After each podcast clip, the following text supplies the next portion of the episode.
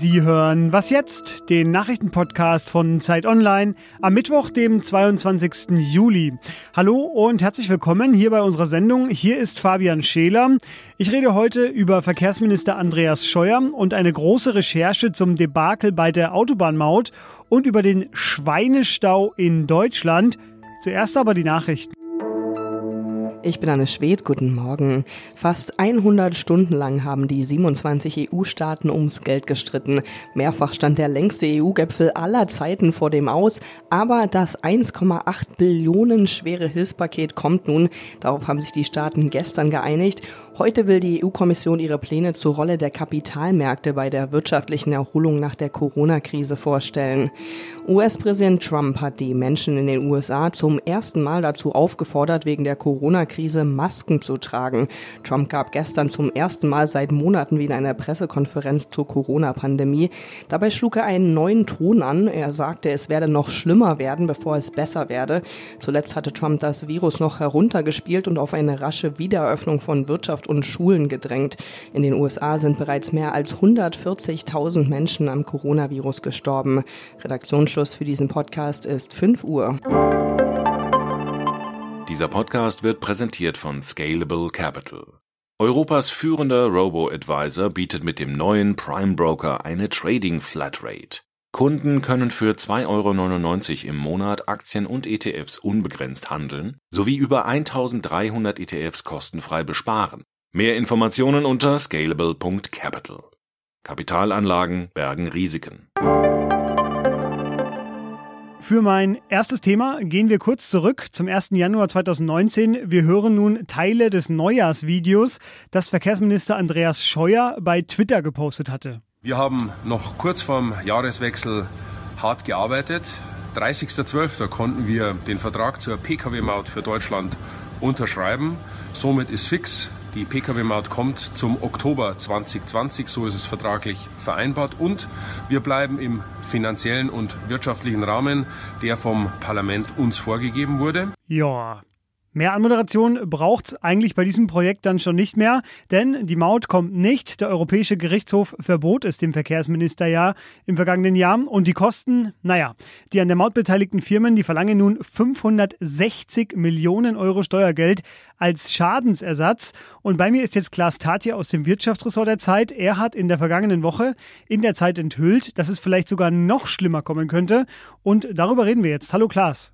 Hallo. Klaas, hat Andreas Scheuer die Verträge zur Maut zu schnell, zu voreilig unterschrieben? Ja, ich denke, das kann man ähm, gewiss sagen. Einfach, weil das ja von Anfang an ein Projekt war, das auf sehr dünnem Eis äh, ge gebaut war. Und es ist so, dass äh, das Europarecht die ganze Zeit so ein bisschen wie ein Damoklesschwert darüber schwebte. Man hätte also in diesem Fall vielleicht, auch wenn man sonst nicht macht, aber in diesem Fall schon sagen können, wir warten das Urteil des EuGH ab und danach äh, machen wir die Aufträge. Dem Verkehrsminister und der CSU konnte es aber nicht schnell genug gehen, also wurde das äh, vorschnell verabschiedet und auf den Weg gebracht und dann vor allen Dingen auch die Verträge unterzeichnet und das kann jetzt verdammt teuer werden. Genau, ihr habt interne Dokumente gesehen, die einen nochmal höheren Anspruch der Betreiberfirmen ausweisen. Wie teuer könnte es denn werden? Darin ist ein äh, Gutachten zitiert einer Wirtschaftsprüfungsgesellschaft und demnach könnten die Kosten auf bis zu eine Dreiviertelmilliarde sogar ansteigen, also über 750 Millionen Euro. Ob es jetzt ganz so schlimm kommt, weiß man nicht. Verkehrsministerium bestreitet das natürlich hat uns aber andererseits auch nichts zur Entkräftigung auf den Tisch gelegt auf Nachfrage. Insofern äh, kann da schon was dran sein. Auf jeden Fall schweben diese 560 Millionen Euro jetzt durch Berlin, die die ähm, Betreiber fordern. Und da gibt es ja gute Chancen, dass sie damit durchkommen und dass sie zumindest einen Teil dieser Wahnsinnssumme zurückbekommen.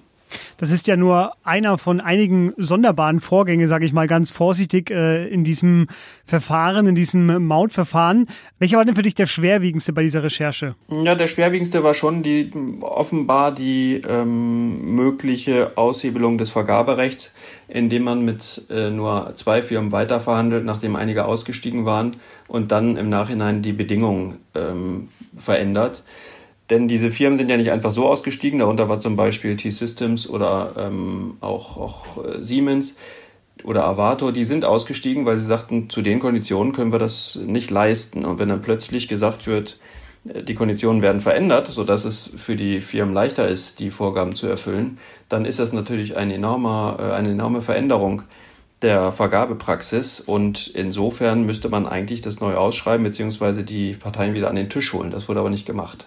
Das ist die fachliche Reputation von Andreas Scheuer, aber es geht ja auch um seine persönliche Reputation. Bei Twitter kursiert der Gag, warum ist er überhaupt noch im Amt? Das fragen sich mittlerweile viele Leute.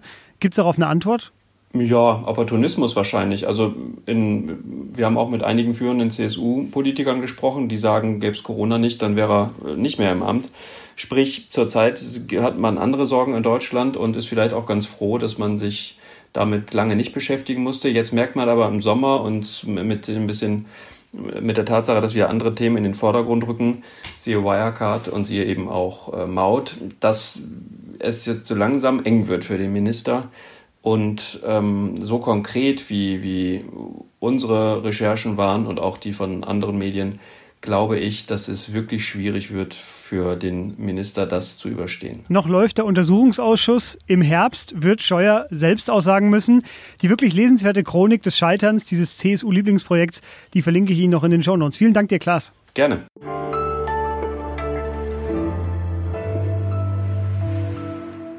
Und sonst so?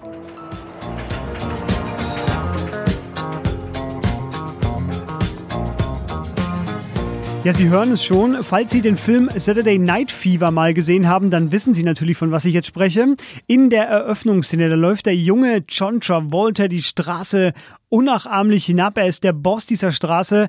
Das schafft nicht mal ich so lässig in meiner Straße. Ich würde aber gerne, ja und wie passend, dass es bei Spotify genau die richtige Playlist dazu gibt, die heißt Walking Like John Travolta Songs. Für mich die größte Überraschung, dass es so eine Playlist überhaupt gibt. Jedenfalls aus der Beschreibung die perfekte Musik, um den Attitude Walk von John Travolta aus der Eröffnungsszene möglichst perfekt nachzumachen.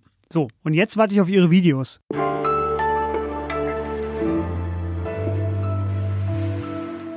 Um den Schlachtbetrieb Tönnies ist es wieder ein bisschen ruhiger geworden. Bis Ende 2020 will Tönnies nun alle Mitarbeiter der Kernbereiche einstellen, so zumindest das Versprechen.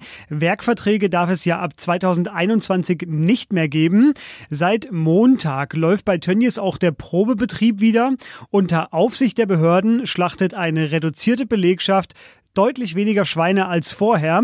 Dafür gibt es jetzt aber ein Hygienekonzept. Und das hat aber Folgen. Die Schweinebauern, die normalerweise ihre Schweine an Tönnies verkaufen, die bleiben auf ihrer Ware sitzen. Es gibt sozusagen einen Schweinestau. Etwa 100.000 Schweine pro Woche in Deutschland, die leben jetzt einfach weiter.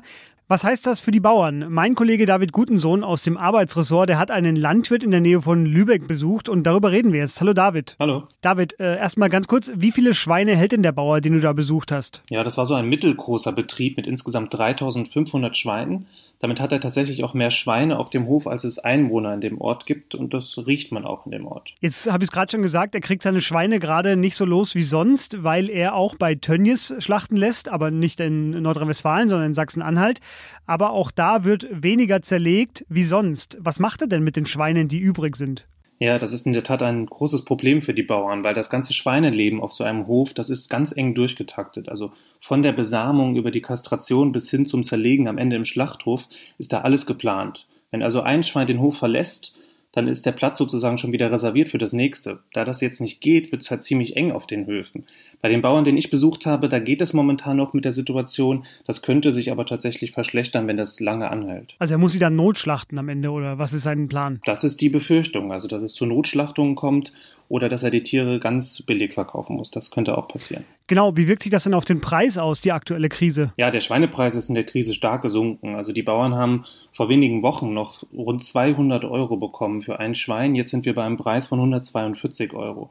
Das rechnet sich also kaum noch. Und besonders absurd ist dabei, dass die Schweine ja jetzt im Stall bleiben müssen. Das heißt, die werden weiter gefüttert, die werden dicker und dafür gibt's weniger Geld. Also je dicker das Schwein, wenn es nicht mehr in diese Maße passt, die die Schlachtbetriebe vorgeben, die sogenannten Masken, dann ähm, bekommt der Bauer weniger Geld. Hm, das klingt jetzt alles für den Landwirt erstmal nicht so gut. Äh, wie guckt er denn in die Zukunft, in die kurzfristige bis mittelfristige Zukunft? Macht er sich Sorgen? Ich glaube, man würde das am besten beschreiben als abwartende Haltung. Also auch wenn Tönnies jetzt langsam wieder mit dem Schlachten angefangen hat, dann ist es auf den Höfen ja immer noch so, dass da jetzt ganz andere Arbeitsbedingungen herrschen. Du hast ja schon angesprochen, die neuen Hygieneregeln, die dort gelten.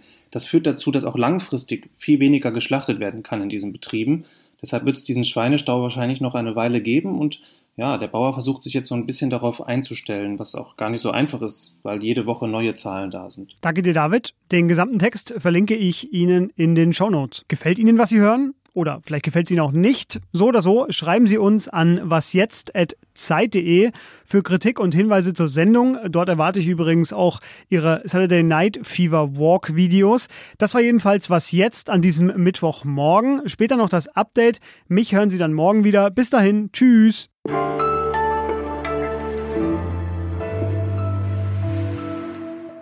Wie lange hing der Geruch noch in der Nase? das geht dann. Also wenn man nach Lübeck rüberfährt, dann äh, hört das dann doch irgendwann auf. Aber man muss sich auch duschen und auch ich habe mich auf diesem Hof geduscht, damit das nicht an der Haut haften bleibt.